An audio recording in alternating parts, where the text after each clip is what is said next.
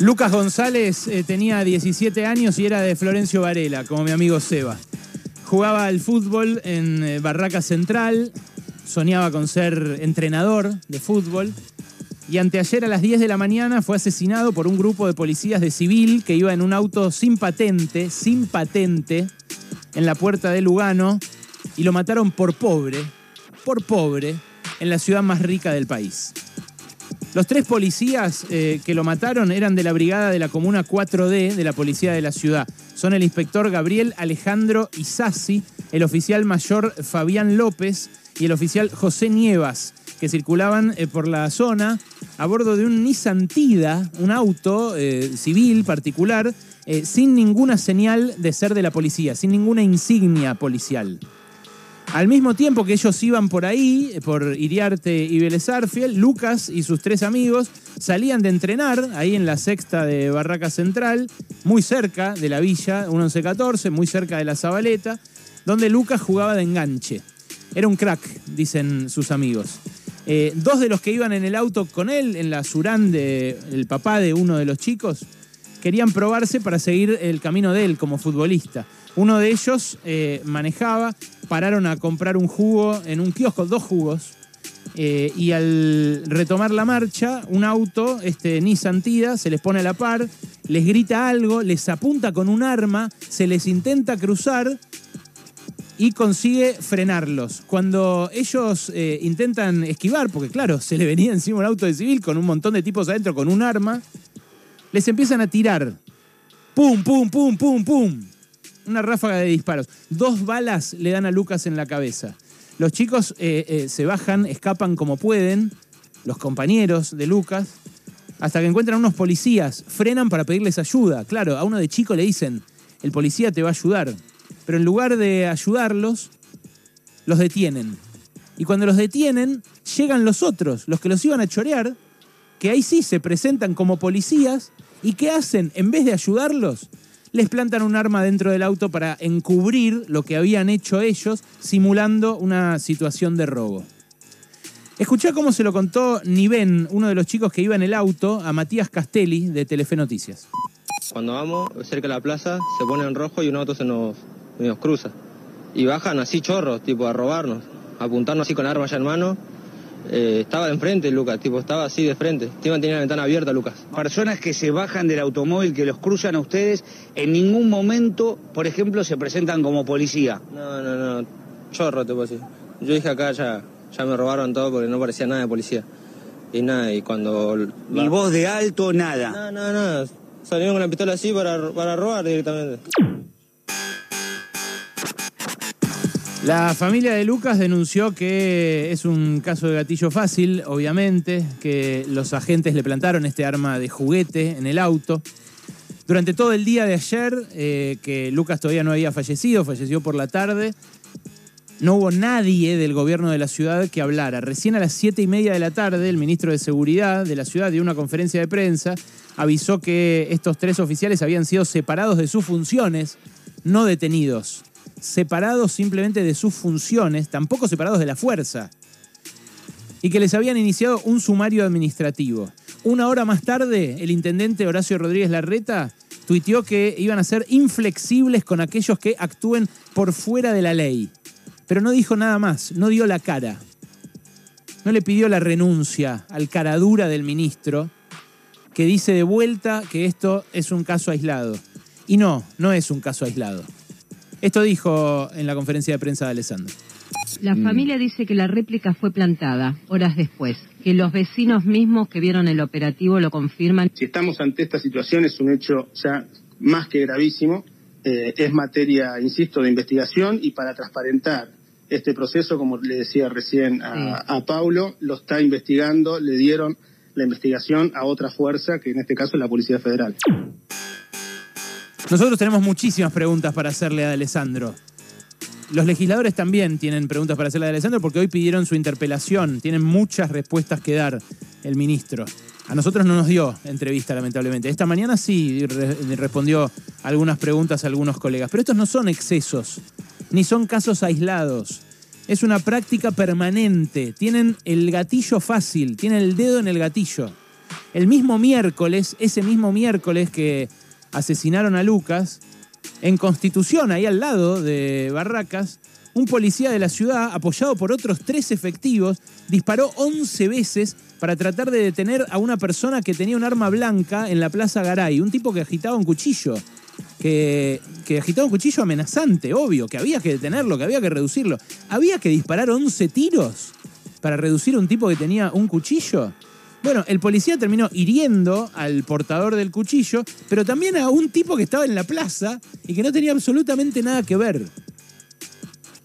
A ver, si Lucas y sus amigos no hubiesen sido pibes de un club que se iban a probar y que se iban a, intentar mejorar la vida con el deporte, y hubieran sido chorros, ponele, chorritos, que estaban por la zona, tampoco la policía los puede fusilar tampoco los puede fusilar. ¿eh? Quiero que quede clarísimo esto. Porque estoy diciendo que eran buenos pibes, que tenían 17 años, que, Lucas tiene, tenía 17 años, que estaba eh, yendo, volviendo a hacer deporte, que estaba lleno de proyectos. Pero si eran eh, pibes que estaban choreando, tampoco la policía puede tomarse esas, atribuciones. Ahí es donde radica la confusión también de cuál es el rol de una policía en democracia. Bueno, eso parece estar cada vez más confuso en la opinión pública y en lo que creen los gobernantes. En 2020, en 2020, y por eso digo que no es un caso aislado este, la policía de la ciudad estuvo involucrada en la muerte de 25 personas. 25 personas murieron en hechos de violencia con participación de funcionarios de la policía de la ciudad. En este año, hasta agosto nada más, en 2021, hubo 16 muertos más en la policía de la ciudad, por obra de la policía de la ciudad. En realidad, nunca fueron casos aislados con esta policía, pero tampoco con otra. En 2015, policías federales, policías federales del entonces gobierno de Néstor Kirchner, le metieron 18 balazos a Fernando Carrera, el pibe del Ratty Horror Show. Sobrevivió de pedo Fernando Carrera y encima estuvo cinco años preso hasta que se pudo comprobar que la cana había plantado pruebas cuando se dieron cuenta de que habían baleado a un tipo que no tenía nada que ver. Como Lucas. Sebastián Bordón estaba en el 97 de viaje de egresados en Mendoza cuando entró en una crisis emocional y sus docentes lo dejaron en una comisaría hasta que lo pudieran ir a buscar sus padres. Lo golpearon en la comisaría y después lo abandonaron en el cañón de la Tuel. Murió ahí, de hambre, de sed, golpeado, molido a palos. Luis Espinosa, en mayo del año pasado, fue asesinado por la policía de la provincia de Tucumán, de Juan Mansur, el jefe de gabinete actual del gobierno nacional. En mayo de 2020 hicieron un supuesto operativo para interrumpir una carrera de caballos clandestina en un campo en plena pandemia. Yo no sé si era vocación por la salud pública o si era que no, no, les entongaron la guita que les tenían que dar por la carrera clandestina a los policías. No lo sé, por eso no lo digo. Pero le pegaron un tiro por la espalda a Lucas cuando intentaba escaparse de algo que no entendía bien qué era. Metieron el cuerpo en la comisaría lo tuvieron un tiempo ahí, después lo sacaron en el baúl del auto particular del comisario y lo tiraron por un barranco para el lado de Catamarca. Hicieron eh, más de 100 kilómetros con el cuerpo en el baúl y lo tiraron en un barranco para el lado de Catamarca, para que no lo encontrara nadie, porque ahí medio que no hay jurisdicción. Eso es la violencia institucional. Pero además hay discursos que siembran esa violencia. La semana eh, esta empezó con un guardia de seguridad de Javier Milei amenazando con desenfundar un arma arriba del escenario en el búnker de Luna Park de Avanza Libertad. En pleno discurso mientras lo estaban televisando. Como hizo notar Javi Borrelli en, su newsletter de Diario AR. Eso también es parte del clima. Al día siguiente, acá, Carlos Maslatón, un dirigente del mismo partido de Milei, nos dijo que quiere que todo el mundo esté armado. Bueno, esto es lo que pasa cuando todo el mundo está armado y cuando se le da a la policía licencia para matar a sangre fría.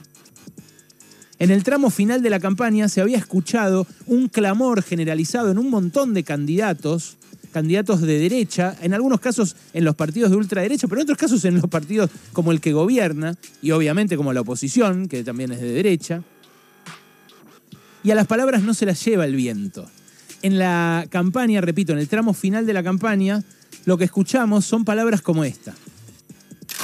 Los delincuentes están de nuevo empoderados, han vuelto a tomar la idea de que la calle de ellos, paralelamente les saca poder a los fuerzas de seguridad, les resta capacidad de acción frente al miedo que les provoca las sanciones que pueden tener por lo, por lo hecho. Cuando uno tiene una doctrina de seguridad como la que tiene este gobierno, que cree más en los delincuentes que en las víctimas, que cree más que las fuerzas de seguridad las ve como sus adversarios, sus enemigos, lo que termina sucediendo es que los delincuentes son los primeros que perciben esto y actúan como si la calle fuera de ellos. A mí no me asusta la pena de muerte. Eh, evidentemente tengo alguna contradicción como, como cristiano, ¿no? Pero no, no es una cuestión moral, no le tengo miedo a la pena de muerte. Nunca nos van a dar la seguridad que nos merecemos. Transformemos en un pillo grullero un par de estos delincuentes como de ayer, apoyemos a la policía que haga eso y esto va a empezar a mejorar un poco. Pero si seguimos inaugurando la maldita doctrina abolicionista de Zaffaroni, estamos fritos, fritos, fritos, la gente de bien, ¿no? No, derecho humano, las pelotas. Derecho humano para la gente de bien de laburo, para los delincuentes, cárcel o bala. Yo pienso peor que Esper, ¿eh? Una cosa es Esper, que mira todo por televisión, y una cosa soy yo, que estoy todos los días en los barrios eh, trabajando. Y veo la clase de gente, eh, y, soy, y le puedo asegurar que soy, sabe, eh, que soy peor en ese sentido. Desde que empecé la gestión, tenemos, no recuerdo el número bien, pero creo que 150 delincuentes abatidos en enfrentamientos. Y le voy a decir una cosa, créame que, que yo, a mí no me tiembla la mano a la hora de enfrentarnos con estos delincuentes. Pidieron bala, pidieron bala, bala durante todo el tramo final de la campaña. Bala y mano dura. ¿Cuántos de los 150 batidos por la bonaerense de Sergio Berni no estaba claro si era realmente un delito lo que estaban cometiendo? ¿Cuántos de eh, los pibes eh, muertos por la violencia institucional en este, eh, en este último tiempo, pero en estos años, en estos últimos años, gobiernos de distintos signos, podrían haber tenido eh, una vida mejor, fructífera, productiva para la sociedad. Esta mano dura que piden es la mano dura que mató a Lucas. No sé si estaban duros, pero la mano es la mano dura. Como te puede matar a vos, como me puede matar a mí, nos puede pasar a cualquiera de nosotros y lamentablemente es eh, parte de una prédica que se hizo carne en esa mano que empuñó el arma.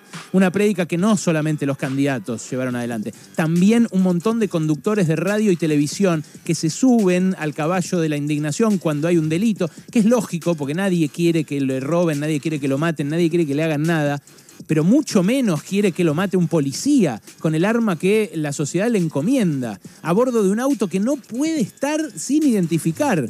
Que, si lo está tiene que ser eh, parte de una misión muy específica en la que no haga falta que estén identificados. Esta mano dura es la que te puede matar a vos, la que me puede matar a mí, la que nos puede matar a cualquiera. Así que basta de violencia policial, basta de incitación a la violencia desde los medios, basta de violencia social, basta de violencia política, basta de exclusión y que haya justicia para la familia de Lucas González. Pasaron cosas. Cosas.